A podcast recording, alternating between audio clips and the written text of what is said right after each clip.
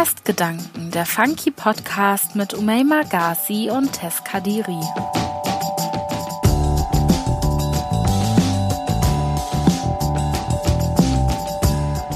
Wir alle konsumieren sie. Die einen über Social Media, die anderen klassisch über den Fernsehen oder die Zeitung. Die Rede ist von Medien. Und da, wo produziert wird, wird auch konsumiert. Auch Rassismus, der innerhalb der Gesellschaft stattfindet, spiegelt sich in der ein oder anderen Schlagzeile. Und genau darum soll es in dieser Podcast-Folge gehen. Um Rassismus in der Medienwelt. Dass es das gibt, steht außer Frage, denke ich. Aber wie kommt es eigentlich dazu? Welche Macht haben Medien damit auf die Gesellschaft und inwiefern beeinflussen Menschen mit rassistischem Gedankengut wiederum die mediale Berichterstattung? Darüber spreche ich heute nicht allein, sondern habe mir einen Gast eingeladen. Und zwar den Mann, der für mich durch seine ehrliche, reflektierte Art ein Vorbild in der deutschen Medienbranche verkörpert. Nämlich Hubertus Koch. Er selber ist Filmemacher und Journalist, 30 Jahre jung, kommt aus Dorsten in Nordrhein-Westfalen und äußert sich immer sehr kritisch, wenn es darum geht, welche Verantwortung Medien haben. Für seinen Film Süchtig nach Dschihad, der Film eines kleinen Jungen, der von seinem bewegenden Aufenthalt in Syrien handelt, hat er den Förderpreis des Deutschen Fernsehpreises erhalten. Ein herzliches Willkommen, Hubertus. Hallo Omeima, vielen Dank für die Einladung und eine sehr nette Begrüßung. Bevor wir anfangen, über Rassismus in der Medienwelt zu quatschen, möchte ich noch ein kleines Spiel mit dir spielen, damit die Leute dich ein bisschen besser kennenlernen und nicht nur ich dich vorstelle, sondern auch du dich ein bisschen vorstellen kannst. Und zwar äh, würde ich dich bitten, dir für jeden Buchstaben deines Vornamens ein Attribut oder eine Charaktereigenschaft zu überlegen, die dich beschreibt äh, weil dein Vorname aber so lang ist, würde ich sagen, wir nehmen einfach die Abkürzung Hubi und wir starten mit dem Buchstaben H. H, weil ich heute oder die ganzen Tage viel zu tun habe, würde ich sagen, im Moment hektisch. Okay. Gut, dann geht's weiter mit dem Buchstaben U. U wie eieieiei, äh, unangepasst. Also man muss sich immer so viel wie möglich anpassen, aber sollte immer auch gucken, dass man noch so sich nicht assimiliert. Weißt du, wie ich meine? Das ist ein guter Tipp in allen Lebensbereichen, glaube ich. Ja, machen wir doch direkt weiter mit B. Brücken schlagen äh, fällt mir jetzt als erstes ein. Also mit Medien kann man ja auch immer gut Brücken schlagen und vermitteln und das versuche ich irgendwie in verschiedenen Beiträgen. Okay, cool. Und der letzte Buchstabe I. I wie interessiert. Yay. Das ist doch schön. Ähm, interessiert bin auch ich an deinen Antworten auf meine Fragen, die jetzt gleich kommen. Und zwar geht es ja heute um Rassismus in der Medienwelt. Das ist ein sehr breites Thema und Rassismus, Diskriminierung kann in den verschiedensten Art und Weisen vorkommen. Jetzt schauen wir uns aber erstmal an, wo überhaupt geschrieben wird und gefilmt wird, nämlich äh, in den Redaktionen in den Deutschen. Und da du, lieber Hubi, ja ähm, in den verschiedensten Redaktionen gearbeitet hast, würde ich dich ja mal fragen, ähm, was so deine Erfahrungen waren, wie krass die Vielfalt in deutschen Medien geprägt ist oder ja, was, was du da so erlebt hast, wie die Leute da so aufgestellt sind. Ja, also als freier Journalist bin ich natürlich immer äh, überall und nirgendwo gewesen, also in verschiedenen Redaktionen mal mehr, mal weniger intensiv äh, involviert.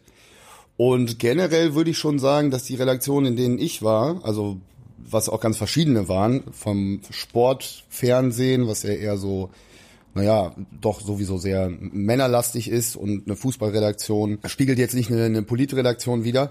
Aber generell würde ich sagen, dass es doch immer eine ziemlich große Allmann-Veranstaltung war und jetzt Diversität nicht so ganz groß geschrieben wurde. Also nicht, dass ich das jetzt, dass es bewusst verhindert wurde oder so, aber die Zusammensetzungen der Redaktion waren einfach wenig divers.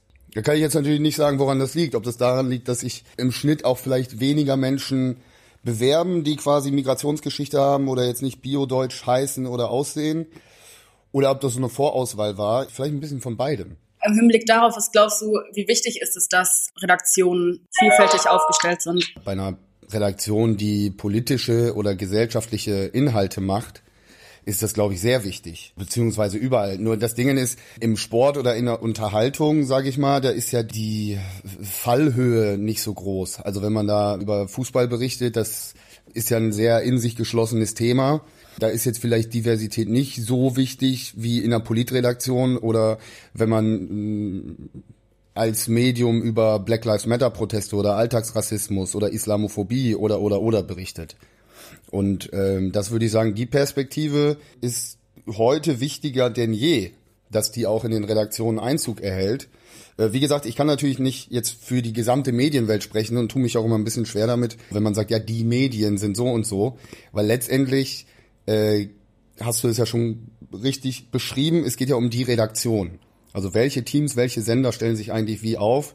Ja, trotzdem würde ich das sagen, mehr Diversität in Redaktionen und Medien wäre eine sehr wichtige Sache und ein Gewinn für alle. Das äh, sehe ich auch so, weil, also natürlich geht es nicht um die Medien und alle und alle in einen Topf werfen. Nein, nein, wir wollen das schon differenziert machen. Ähm, nur fällt auf, beziehungsweise für mich kann ich sagen, dass überall da, wo Meinungen fehlen und überall da, wo Sichten fehlen, fehlt auch ein Stück weit Verständnis. Das heißt, sobald einfach der Diskurs fehlt, weil die Diskussionspartner fehlen, findet der Diskurs nicht statt. Und das ist aber wichtig, um am Ende des Tages irgendwie ein Bild zu vermitteln, was objektiv von verschiedenen subjektiven Meinungen gebildet ist. Ja, und es ist ja auch so, dass oftmals, wenn jetzt, sagen wir mal, Allmann-Redakteure unter sich sind und auf ein Thema gestoßen werden wie Black Lives Matter. Und dann müssen sie sich da ja so reinarbeiten und können dann natürlich auch nach journalistischen Standards, irgendwie nach bestem Wissen und Gewissen, wie man so schön sagt, berichten und so weiter.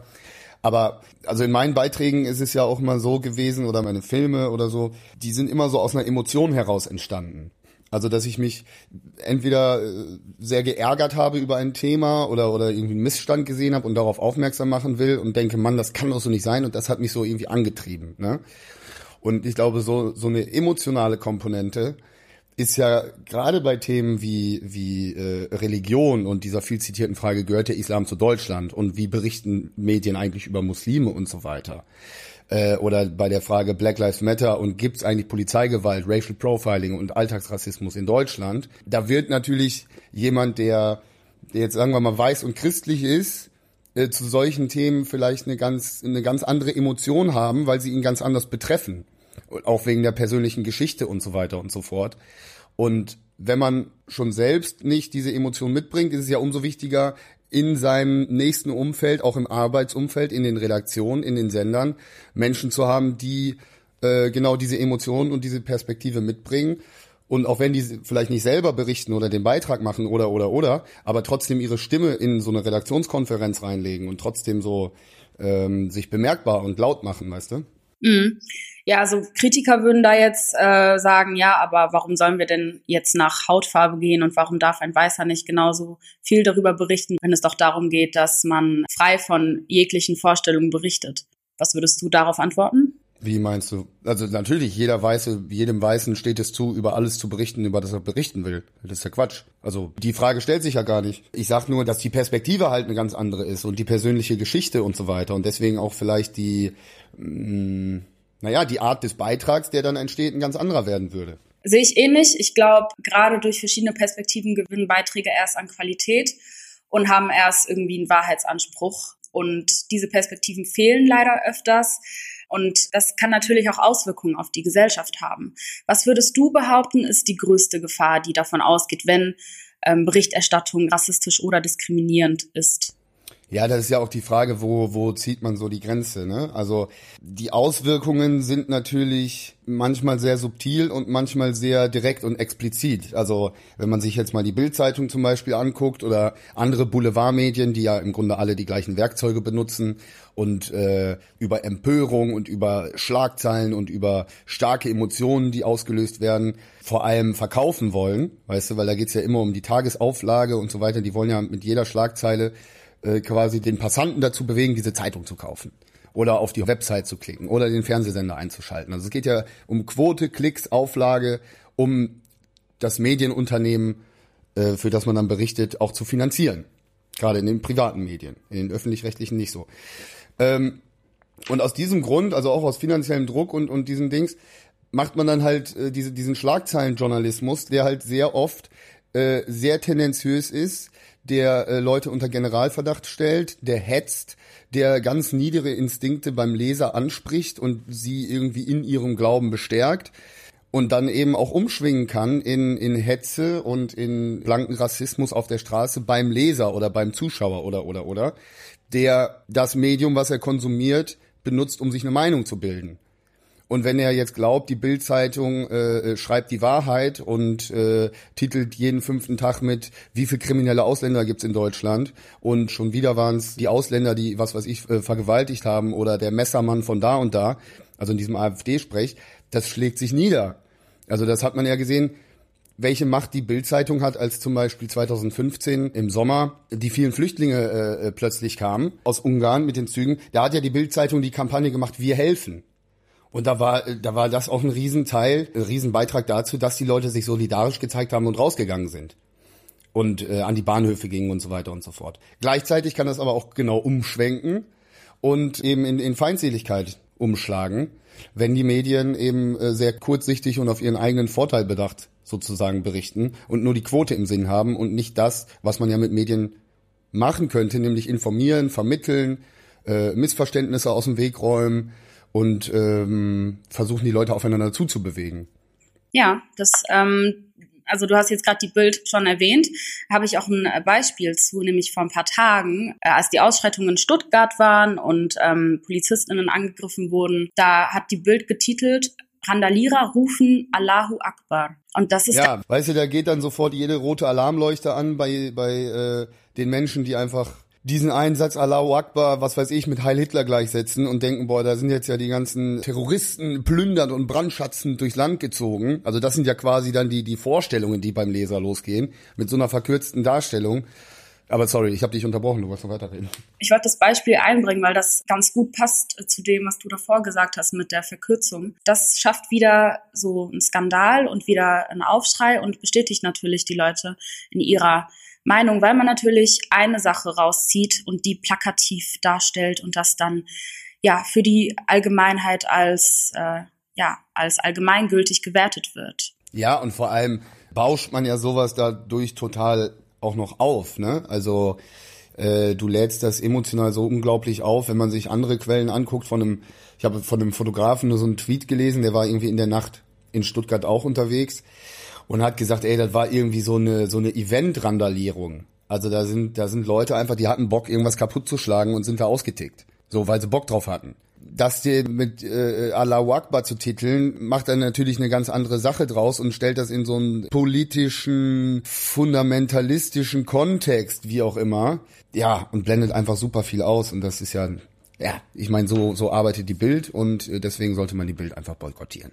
Jetzt gerade, weil du schon Ausblenden gesagt hast, ein zweites Beispiel beziehungsweise eine zweite Schlagzeile der Bild im Zusammenhang mit der Ermordung George Floyds war, dass der Herr das Coronavirus hatte. Was würdest du sagen, was blenden die dann aus? Was soll so eine Schlagzeile auslösen? Also jemand, der sich mit Rassismus nicht beschäftigen will oder der, der dieses große Thema Rassismus gegen Schwarze nicht, nicht erkennen will, der kann sich dann darauf berufen und sagt, also das ist ja im Grunde so plump, dass das beim Leser auslöst. Ach ja, war ja nicht so schlimm, der hatte ja eh Coronavirus. Oder was? Also was, ich verstehe gar nicht, was soll so eine Schlagzeile? Was, was soll das, Alter? Das macht mich richtig sauer. Und äh, ja, also da, das ist ja völlig am Thema vorbei. So, hat er Coronavirus oder nicht? Der Mensch wurde widerlich umgebracht auf offener Straße von einem Bediensteten in Uniform, also quasi vom Staat. Und es war ja bei weitem nicht der erste. Und wie viele Schwarze wurden nach George Floyd umgebracht? Erschossen oder gehängt und gelyncht. Also ich meine, das Thema ist Rassismus, das Thema ist, sind Bürgerrechte für eine schwarze Bevölkerung. Und das Thema bei George Floyd ist äh, sehr vieles, sehr wichtiges, aber nicht, ob er Coronavirus hatte oder nicht. Das ist doch völlig unerheblich. Auch diese Schlagzeilen von wegen, habe ich auch viel auf Facebook gesehen, so Factsheets von wegen, ja, George Floyd, der hatte aber da schon mal eine Anzeige wegen Drogenbesitz und da war er schon mal im Knast und bla bla bla. Ja, selbst wenn, Alter, darum geht's doch überhaupt gar nicht. Also worum geht's denn hier? Es geht doch darum, dass ein Polizist nicht jemanden neun Minuten lang so foltern und umbringen darf. Darum geht's doch, egal was er gemacht hat. Also ich meine, auch die USA versteht sich, glaube ich, als Rechtsstaat, oder nicht? Also es ist wirklich schwer zu glauben, wenn man sich so diese ganzen Bilder angeguckt hat bei den Protesten, aber ich glaube, offiziell ist das ja doch so, oder nicht? Würde ich behaupten, doch. Natürlich ist unabhängig davon, dass es den Diskurs erschwert über Rassismus, beziehungsweise den Diskurs ausblendet über Rassismus, genau, genau. um den es ja eigentlich geht. Ich finde es immer schade, wenn das die Medien sind und die Leute dann die Bildzeitung zum Beispiel als äh, ja als Sinnbild für deutsche Medien verstehen, weil deutsche Medien ist, ist ja so viel mehr. Das bin ja ich, das bist ja du ähm, und das sind so viele andere, die versuchen, ein Bild ähm, zu schaffen, was so viele Perspektiven wie möglich ähm, berücksichtigt und was so ja transparent vor allem auch wie möglich funktioniert. Und ähm, Transparenz ist zum Beispiel ein ganz wichtiges Schlagwort, wenn es auch darum geht, bestimmte PolitikerInnen äh, zur Diskussion einzuladen, wie es zum Beispiel ähm, Sandra Maischberger tut, beziehungsweise, ich zitiere sie mal kurz, Vertreter der AfD generell nicht mehr einladen zu wollen, lässt sich in unserer Demokratie nicht begründen. Dieses Zitat habe ich jetzt verwendet, um einmal äh, aufzuzeigen, dass es zwar den direkten Rassismus und die direkte Diskriminierung gibt, aber für mich ist das ein Indiz dafür, dass äh, Rassismus oder Diskriminierung auch indirekt funktionieren kann, nämlich indem man ähm, Menschen einlädt, beziehungsweise PolitikerInnen einlädt, die rassistisch sind oder sich rassistisch äußern. Ähm, Hubi, warum würdest du die AfD vielleicht nicht unbedingt einladen wollen? Ja, also das Zitat, was du nennst, das kann man ja auch genauso gut umdrehen. Also eine Partei, die äh, teilweise vom Verfassungsschutz beobachtet wird und die offen rechtsradikal ist, die ist ja antidemokratisch. Also das ist ja, das ist ja eine autoritäre faschistische Partei. Und äh, wie geht denn das mit demokratischen Grundsätzen zusammen? Man könnte es ja genauso umdrehen und sagen, also eine antidemokratische Partei, die laden wir nicht ein. So. Ich finde das äh, sehr problematisch, dass die AfD so viel Medienpräsenz hatte seit ihrer Gründung und ähm, immer wieder die gleichen Leute und Protagonisten in die gleichen Talkshows eingeladen werden, weil man kann sich natürlich die, die Begründung suchen in dem Argument, ja, Meinungspluralismus und so weiter und so fort. Nur blanke Hetze und Lügen, äh, denen bietet man ja eine Bühne, wenn man diese Menschen einlädt. Und auch wenn die dann Counterspeech bekommen oder sich in Diskussionen verstricken, das, was sie sagen, sagen sie erstmal. Und das wird irgendwo auf ein Echo, äh, wird irgendwo auf ein Echo stoßen. Und ähm, die AfD wurde auch so groß, weil die Medien, jetzt sage ich auch die Medien, aber weil viele Medien ihnen sehr viel Aufmerksamkeit geschenkt haben. Und diese diese Taktik der AfD war es ja zum Beispiel lange immer ein provozierendes Zitat irgendwie rauszuhauen, was weiß ich, äh, der Zweite Weltkrieg oder was hat er gesagt, der äh, Holocaust ist ein Fliegenschiss in der Geschichte. Da rasten sie dann natürlich alle aus und sagen, oh, hier der Gauland hat wieder das gesagt und die Weidel hat wieder das gesagt und der Höcke hat wieder das gesagt und berichten darüber und, und streuen ja diese Zitate auch noch weiter und äh, äh bieten dem Rassismus, dem offenen Rassismus und bieten dieser Partei ja eine Bühne und sagen, hier, guckt euch die mal alle an. Also man konzentriert sich sehr auf das Problem. Ein kleiner Vergleich beispielsweise, also ist genau der gleiche Mechanismus, der sozusagen, der in den Medien stattgefunden hat. 2014 kam ich aus Syrien wieder und dann ähm, wenige Zeit später äh, hat der IS das Kalifat ausgerufen, ist im Irak eingefallen. Da wurden dann diese äh, Journalisten wie James Foley enthauptet und, und humanitäre Helfer entführt und enthauptet. Da wurden Propagandavideos ohne Ende vom IS produziert und verschickt und, und Drohungen Richtung Europa geschickt und so weiter. Und unsere Medien haben auch dem IS den Gefallen getan, all diese Propagandavideos zu senden. Da steht dann natürlich unten rechts oder oben links oder irgendwo steht da Quelle Propagandamaterial des IS oder da wird irgendwas gepixelt oder ein Moderator nimmt diese Bilder ab und sagt, ja, das ist übrigens nicht unser Bild, das ist hier das Propagandamaterial des IS.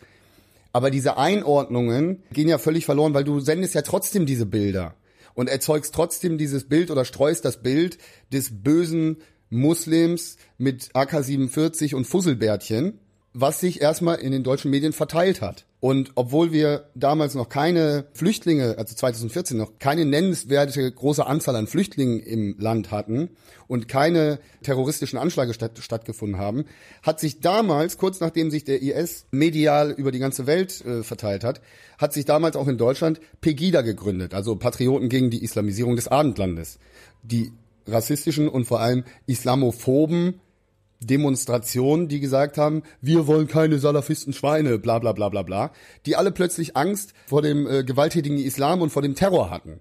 Aber in Deutschland hatten wir dieses Problem gar nicht. Das war wirklich ein durch die Medien in die Wohnzimmer getragenes Problem. Und in den Wohnzimmern ist die Angst entstanden und die hat sich auf der Straße in diesen Demonstrationen entladen. Und das äh, wäre, glaube ich, so auch nie passiert, hätte man diese ganzen Bilder und hätte man den IS gar nicht so groß gemacht medial.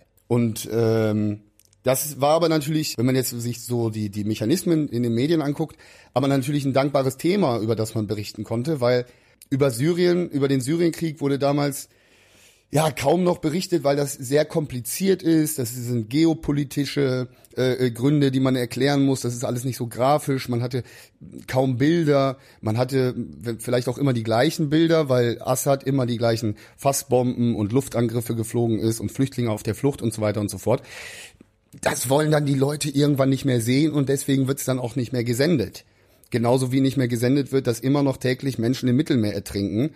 Das ist ja aus den Medien auch ziemlich verschwunden, weil ah, können wir solche Bilder den Zuschauern wirklich zumuten? Ach, das wollen sie doch nicht sehen, da geht die Quote runter und so weiter. Also es ist ja auch immer die Wechselwirkung Medien und Zuschauer. Nur, ähm, ja, da hat sich das eben, eben, eben ganz, ganz deutlich gezeigt, dass, dass man da sich von Seiten der Medien zum Komplizen des Problems macht und sich viel zu wenig auf die Lösung konzentriert. Weil hätte man vorher mehr den Syrienkrieg erklärt, dann wäre auch der IS gar nicht so ein, äh, so ein großes Thema gewesen. Dann wäre er nur ein Player von vielen in Syrien gewesen, beispielsweise. Also das ist alles ein Fass ohne Boden. Äh, du merkst, ich kann da in, mich in Monologe verstricken. Also ich finde die Wechselwirkung ganz interessant. Ich glaube nämlich, also Medien haben ja die essentielle Aufgabe auch zum Beispiel ähm, zwischen Politikern und Bürgern zu vermitteln. Also die Vermittlungsfunktion ist da eine ganz entscheidende, auch für unsere Demokratie. Ähm, jetzt ist natürlich die Frage, wie bringt man die AfD in einen Diskurs, ohne dass man sie ausschließt und sie praktisch dann in eine Opferrolle verfallen und sagen können, uns lädt keiner mehr ein ähm, und dann sich bestätigt fühlen, aber auch ohne, dass man sie überrepräsentiert. Also was würdest du sagen, was ist so die, was ist so der Mittelweg? Ja, also die AfD benutzt ja Ängste und Sorgen der Menschen und stellt sich als die einzige Alternative dar. So, das fing ja an mit äh, ganz am Anfang, dass man einen neuen Sprachcode irgendwie installiert hat und sagt und, und nur noch von den alt oder von den etablierten Parteien sprach und dann grenzt man sich natürlich äh, stark ab und ist die neue Alternative, weil man hat den mit den in Anführungsstrichen Altparteien nichts zu tun und so weiter und so fort. Und diesen Mechanismus könnte man ja aushebeln, wenn man sagt, Gut, die AfD benutzt beispielsweise in Ostdeutschland die Existenzängste der Menschen und den großen Unterschied zwischen Ost und West im sozialen Standard, in den Löhnen, in den Renten und so weiter und so fort und kriegt dadurch Zuspruch unter dem Motto, oh, endlich kümmert sich mal einer um uns. Man müsste sich ja gar nicht so an der AfD abarbeiten und immer sagen, ja, ihr seid scheiße und ihr seid Nazis und ihr seid dies und ihr seid das. Man könnte die ja so Tai Chi-mäßig einfach mal ein bisschen mehr ins Leere laufen und reden lassen und sich wirklich auf die konzentrieren und versuchen, die anderen, also die Wähler der AfD zurückzugewinnen, indem man sagt, ich verstehe dein Problem und ich kann dir da helfen. Beispielsweise mit der Anhebung der Renten oder so. Und nicht immer draufzuhauen unter dem Motto, ja, ihr seid Nazis, ihr seid Faschisten und so weiter. Ja, das, das stimmt auch und das muss man auch ganz klar benennen, dass da eine Linie überschritten wird, die nicht geht und die keinem weiterhilft und die zu keiner Lösung beiträgt weil die AfD wird diese Probleme nicht lösen der Menschen und wird nicht für mehr Wohlstand etc. sorgen, gerade wenn man sich ihr Parteiprogramm anguckt und was sie so im sozialen Bereich machen wollen. Aber man könnte sich einfach generell irgendwie mehr auf die Lösung und auf die Vermittlung konzentrieren, als immer sich an so Negativ- und Schockschlagzeilen abzuarbeiten. Weißt du, was ich meine? Also mehr den äh, Baum der Positivität gießen als der Negativität, weil das, was man gießt, das wächst und dann äh, ja, schaut man, dass man mehr etwas erschafft, als sich aneinander abzuarbeiten. Aber das ist ja auch so dieser ganze Politbetrieb. Da ist jeder gegen jeden und so viel Ego-Scheiße und so weiter. Und ah, in der Politik habe ich sowieso selten den Eindruck, dass es da wirklich darum geht, jetzt schnell die besten Lösungen fürs Allgemeinwohl herbeizuführen, sondern mehr um naja, bald sind Wahlen, wir brauchen diese Wählerstimmen. Ah nee, aber ich will den Posten, äh, sehr viel Kalkül, wann sage ich was und so weiter und so fort. Also ja, also dieser Politbetrieb ist ja nochmal ein Thema für sich. Mhm. Und was ich da jetzt auf äh, jeden Fall rausgehört habe, ist, dass ähm, also Medien haben ja verschiedene Funktionen, haben wir heute festgestellt. Aber ich glaube, auch eine der wichtigsten ist vor allem Aufklärung. Und ich glaube, wenn die Leute, die die AfD wählen, vielleicht auch aus Verzweiflung, ähm, aufgeklärt werden, was, was da eigentlich wirklich Sache ist mit der AfD und wie, wie die AfD funktioniert und äh, was, was den Leuten eigentlich helfen würde und ähm, warum die AfD vielleicht keine Lösungen bietet, sondern eher Propaganda ähm, verstreut. Ich glaube, dann würde die Reaktion beziehungsweise das Bild, was über die AfD in den Medien verbreitet wird, auch ein anderes sein, weil dann wäre es nicht mehr die Partei, die hetzt und dann, und dann mu muss man natürlich immer die Hetze ein Stück weit mit, mit weitertragen, weil man muss ja erklären, warum hetzt die und das ist auch wichtig. Aber warum die Partei tatsächlich keine Alternative ist. Ich glaube, das wäre nochmal ein Ansatz, der interessant wäre, vor allem um auch die Wählerinnen und Wähler vielleicht auch zum Nachdenken anzuregen. Ja, das Problem ist aber, dass natürlich sowas zu erklären und hintergründig und so weiter immer sehr viel schwieriger ist und sehr viel weniger catchy ist und sehr viel weniger, naja, Reaktionen äh, provoziert, als eine Schlagzeile von wegen in Stuttgart rufen sie Allahu Akbar. Weißt du? Die AfD macht es sicher, also jetzt kam ich mit der Bildzeitung, aber die AfD macht es sicher, äh, die liefert ja sehr einfache Gründe für sehr komplexe Themen, die sie gar nicht thematisiert. Und ich finde, am besten hat man die AfD eigentlich immer entlarvt, wenn man nicht auf ihre Provokationen eingegangen ist, sondern wenn man, wie zum Beispiel im Sommerinterview vor ein paar Jahren fragt, was ist denn Ihre Strategie bezüglich des Klimawandels? Wie wollen Sie denn für, also konkret für mehr soziale Gerechtigkeit sorgen? Also wenn man mit konkreten, nach konkreten politischen Maßnahmen fragt, dann fällt das Kartenhaus halt oft in sich zusammen, weil dann haben sie keine Antworten. Nur der normale, oder ich schätze mal jetzt, dass der der äh, gewiefte AfD-Wähler, also der, der die wirklich wählt, das oft auch einfach macht als fickt euch doch, ich bin einfach sauer und ich verstehe vielleicht auch gar nicht genauso warum. Also als Protestwahl das macht und gleichzeitig vielleicht auch gar nicht so politisch ist, als dass er das, die, sich überhaupt für diese ganzen Hintergründe etc. interessiert. Weißt du? Also das setzt ja auch ein politisches Interesse voraus, sich zum Beispiel äh, Sendungen wie Maischberger oder so anzugucken oder sich ein Dreiviertelstunde äh, Sommerinterview von Gauland anzugucken. Also da, da muss ich mich ja wirklich damit beschäftigen. Aber jeder Passant in der Stadt sieht Schlagzeilen auf der Bildzeitung und kriegt innerhalb von äh, zehn Sekunden einfache Lösungen serviert, egal ob Bildzeitung oder jetzt Facebook, Twitter und wo die ganzen äh, einschlägig bekannten Leute vor allem aktiv sind, nämlich auf sozialen Medien. Also die Einfachheit ist ja das, was die Leute auch politisiert, genau wie beim Brexit beim Brexit, da haben so viele Leute, Millionen Leute abgestimmt, kommen raus aus der EU äh, und so weiter. Ich war nach dem Brexit in England und habe mit vielen gesprochen, die mir oft sagten, ja, also ich habe ehrlich gesagt keine Ahnung von Politik, aber ich habe das gemacht, was in der Zeitung stand. Und die Yellow Press hat ja in England eine riesen Kampagne gefahren von wegen out, out, out. Und dem sind viele gefolgt. Viele völlig unpolitische Leute, die vor allem von Wirtschafts- und Finanzpolitik überhaupt gar keine Ahnung haben, haben out gewählt, weil sie das halt so in der Zeitung gelesen haben. Und glaubt man nicht, dass in der Yellow Press da eine dezidierte Analyse über die Vor- und Nachteile eines Brexits oder eines Verbleibs in der EU stehen.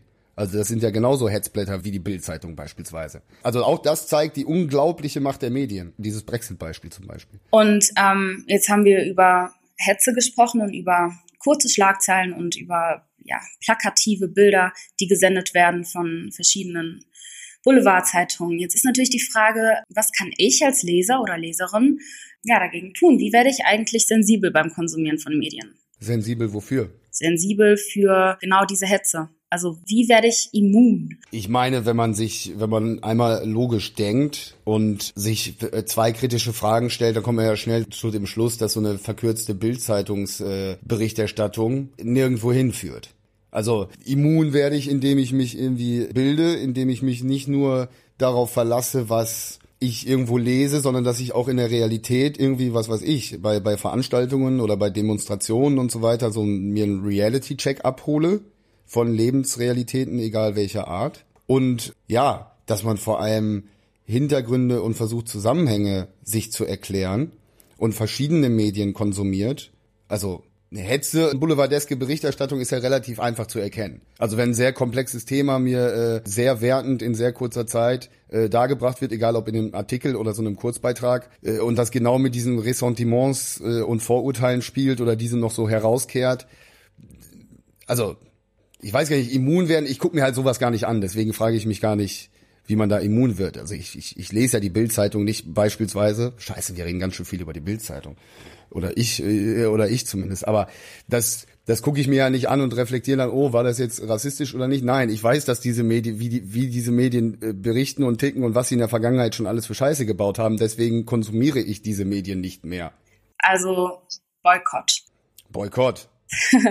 und ansonsten ist es ja natürlich auch möglich, dass ich und du und wir alle auch als äh, Antirassisten, also ich bezeichne, würde mich selber so bezeichnen, ich weiß nicht, wie es bei dir aussieht, ich will dir jetzt auch nichts in den Mund legen.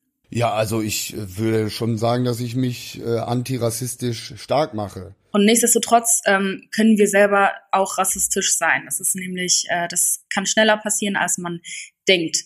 Was würdest du mir empfehlen? Was mache ich, wenn ich in meinem Artikel rassistisch war und ich darauf hingewiesen werde? Hast du ein Beispiel? Nee.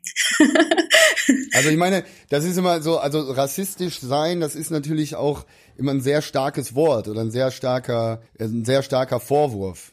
So, ne? Ich glaube ja jetzt nicht, dass du jetzt bewusst intendiert einen rassistischen Text schreiben würdest. Nee, das nicht. Aber angenommen, ich habe in einer Textpassage pauschalisiert und das war eigentlich äh, gar nicht so gewollt von mir. Mhm. Was kann man da für eine Reaktion, für eine journalistisch professionell korrekte Reaktion darauf geben? Ja, du kannst eine Richtigstellung nachschieben, beispielsweise kannst dich ja immer dafür entschuldigen oder ein Posting machen, hey, ich habe das und das geschrieben, so und so waren die Reaktionen ich will mich dafür entschuldigen oder ich habe gar nicht nachgedacht oder ich habe mir vorher über meine Wortwahl oder über meine äh, meine Pauschalisierung, das habe ich gar nicht so so erlebt. Danke, dass ihr mich darauf aufmerksam macht. Ich werde es weiter reflektieren. Sowas. Also ich finde es immer groß, wenn man Fehler eingesteht und und nicht versucht sich wegzuducken oder wegzudiskutieren oder so, weißt du? Weil das zeigt ja auch, das zeigt ja auch eine Entwicklung und das zeigt ja auch, ja, so ein, so ein Lehrprozess oder so. Weil auch oft ist, ähm, was ich mir so gemerkt habe oder was ich irgendwie erlebt habe in den letzten Jahren in verschiedenen Redaktionen, dass viele Journalisten so ein mm, ja so einen allgemeingültigen Wahrheits- oder Korrektheitsanspruch an ihre Arbeit haben. Das ist natürlich auch gut und richtig, aber sorgt natürlich auch ein bisschen dafür, dass man ja vielleicht auch ein bisschen auf einem hohen Ross sich auf ein hohes Ross sich setzt unter dem Motto, ja, ich bin ja Journalist und mit diesem äh, Stempel, den ich mir selbst gebe, muss ich jetzt hier allgemeingültig schreiben und berichten und so weiter und so fort. Und meine Rolle, mein Bild würde drunter leiden, wenn ich irgendeinen Fehler eingestehen müsste oder wenn ich mich entschuldigen müsste. Genau das Gegenteil ist, glaube ich, der Fall. Wenn man nämlich transparent auch sich selbst als Person oder erklärt, woher das kommt und so weiter, dann ist es ja für den Leser oder für den Konsumenten viel verständlicher, wer ist da überhaupt? Wer berichtet mir das überhaupt? Und warum macht er diese Fehler? Und ah, der lernt ja auch und so. Also das, das ist ja, finde ich, nur eine Stärke, wenn man Fehler auch zugeben kann oder wenn man seine eigenen mm, Reflexionsprozess sozusagen teilen kann. Ja, sehe ich genauso. Ähm, also wir stellen fest, Transparenz ist wichtig, gerade wenn es darum geht, dass man Diskriminierung in Medien oder Rassismus im Allgemeinen verhindern möchte oder auch vorbeugt, indem man zum Beispiel, wie ganz am Anfang erwähnt, eine Diversität schafft und somit mehrere Perspektiven mit einfließen in den Arbeitsprozess und das Produkt am Ende mehrere Einsichten mit berücksichtigt und respektiert. Genau, das vom Anfang, das finde ich super wichtig. Also mehr Diversität in den, in den Redaktionen, weil ja, ja auch gerade sehr diverse Themen gesellschaftliche Themen besprochen werden. Also gerade echt parallel. Und das ist oftmals eben auch eine sehr, naja, bürgerliche Veranstaltung, Journalismus. Also das ist eher so Mittel- oder Oberstand, sag ich mal. Und äh, je nachdem, welche Redaktion, ist es auch eine Bubble, in die man so abdriftet. Das sind auch Filterbubbles sozusagen. Und auch die muss man aufpieken und platzen lassen. Und es braucht mehr Leute, die eben nicht äh, studierter Mittelstand sind im, im journalistischen Betrieb und im Medienbetrieb. Einfach um verschiedene Lebensrealitäten besser abbilden zu können und da besser vermitteln zu können. Also äh, mehr, mehr Leute aus den Ghettos und aus den Bahnhofsvorstädten äh, in die Redaktion. Wie erlebst du das denn? Also du bist ja, du bist ja jetzt noch einiges jünger als ich und du willst jetzt gerade in diesen Medienbetrieb rein und machst ja auch schon Interviews, so wie dieses hier. Wie, wie, wie erlebst du das denn? Also von wegen Diversität und Einstiegsmöglichkeiten und so weiter. Wie, wie, wie ist so deine Realität in Redaktionen und Bewerbungen und so?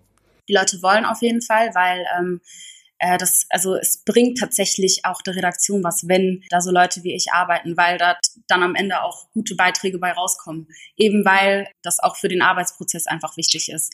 Ja, also es ist halt, also wie am Anfang eigentlich schon festgestellt, eben wichtig, ähm, für die Perspektiven. Ich äh, wiederhole das und wiederhole das. Man merkt in der Arbeit in der Redaktion, da ist teilweise irgendwas im Schaffungsprozess und wenn dann diskutiert wird und ich habe eine andere Meinung, weil ich habe einen anderen Background ähm, und ich kann das aber auch erklären und die Leute hören auch zu, dann ja ändern sich Dinge und äh, sie ändern sich zum Guten und es wird viel verhindert auch im Vorfeld, was jetzt rassistische Berichterstattung angeht oder diskriminierende Berichterstattung oder Berichterstattung, die vielleicht auch einfach gar nicht passt in dem Moment. Es muss nicht mal direkter Rassismus sein, sondern hm, es ist vielleicht das Timing stimmt nicht und dafür sensibel zu sein das ist halt wichtig und deswegen sind Perspektiven wichtig und deswegen äh, bin ich ganz froh darüber, auch wenn ich manchmal bei der einen oder anderen Redaktionssitzung dann die Einzige bin mit dunklen Haaren, mhm. bin ich ganz glücklich darüber, dass ich da bin. Auf der anderen Seite habe ich dann immer so den Druck, äh, ich repräsentiere jetzt alle Kennex und äh,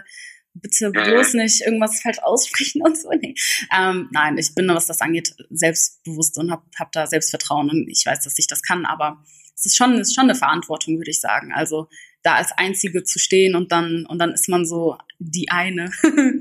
ja, das habe ich oft gehört, dass man dann so, gerade wenn man dann äh, der oder die Einzige ist, sagen wir mal, mit Migrationsgeschichte in so einer Redaktion, dass man so dann so der Integrationsbeauftragte wird oder so, ungefragt. Und dann immer, wenn irgendwas ist, ey, wie kann man das machen und so. Also das stelle ich mir auch ähm, dann manchmal echt anstrengend oder schwer vor. Also weil du sagst, ey, dann hat man so eine so einen Druck, dass man jetzt so die alleine diese ganze neue Perspektive reinbringt. Ey, aber umso wichtiger, ne? Also echt umso umso wichtiger. Ja, und am Ende des Tages, das, was ich denke, das denken ja nicht alle, alle meine Leute sozusagen oder alle Nein. Leute, die meinen Background haben oder eine Migrationsgeschichte, egal woher. Ähm, es bleibt ja eine Stimme, genauso wie nicht alle Weißen einer Meinung sind. Also das ist ja immer noch nur noch eine Perspektive, aber eine wichtige. Und je mehr Perspektiven, egal worum es geht, äh, was für Arbeiterschichten oder ähm, was für eine Sozialisierung die Leute erlebt haben, je mehr, desto besser. Auf jeden Fall. Ich glaube, manche, manche trauen sich aber nicht, äh, auch Sachen zu machen oder sind dann zu vorsichtig. Oder denken, oh, Medien, oh, ja, ich weiß doch nicht und haben vielleicht auch so eine Scheu, überhaupt aktiv zu werden, weil sie sich das vielleicht gar nicht zutrauen, obwohl sie das super gut machen könnten. Man muss es einfach probieren. Einfach machen. Einfach machen. Noch nie war es so einfach, Medien zu machen. Jeder kann irgendwie anfangen und auf sich aufmerksam machen. Das stimmt. Also ich meine mit Social Media und so weiter, ey, das stehen so viele Türen offen für jedermann.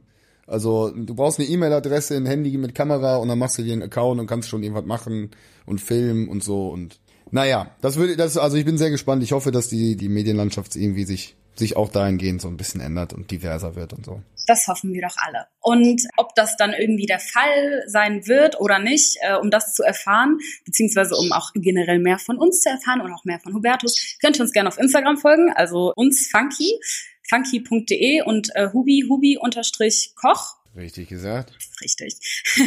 Hinterlasst uns gern Kritik und oder Anregungen. Äh, das war's sonst für heute und äh, ja, wir hören uns beim nächsten Podcast. Tschüss. Dankeschön, tschüss. Ihr hörtet Gastgedanken, den funky Podcast der Funke Mediengruppe mit Tess Kadiri und Umay Magasi. Das war's für heute. Bis zum nächsten Mal.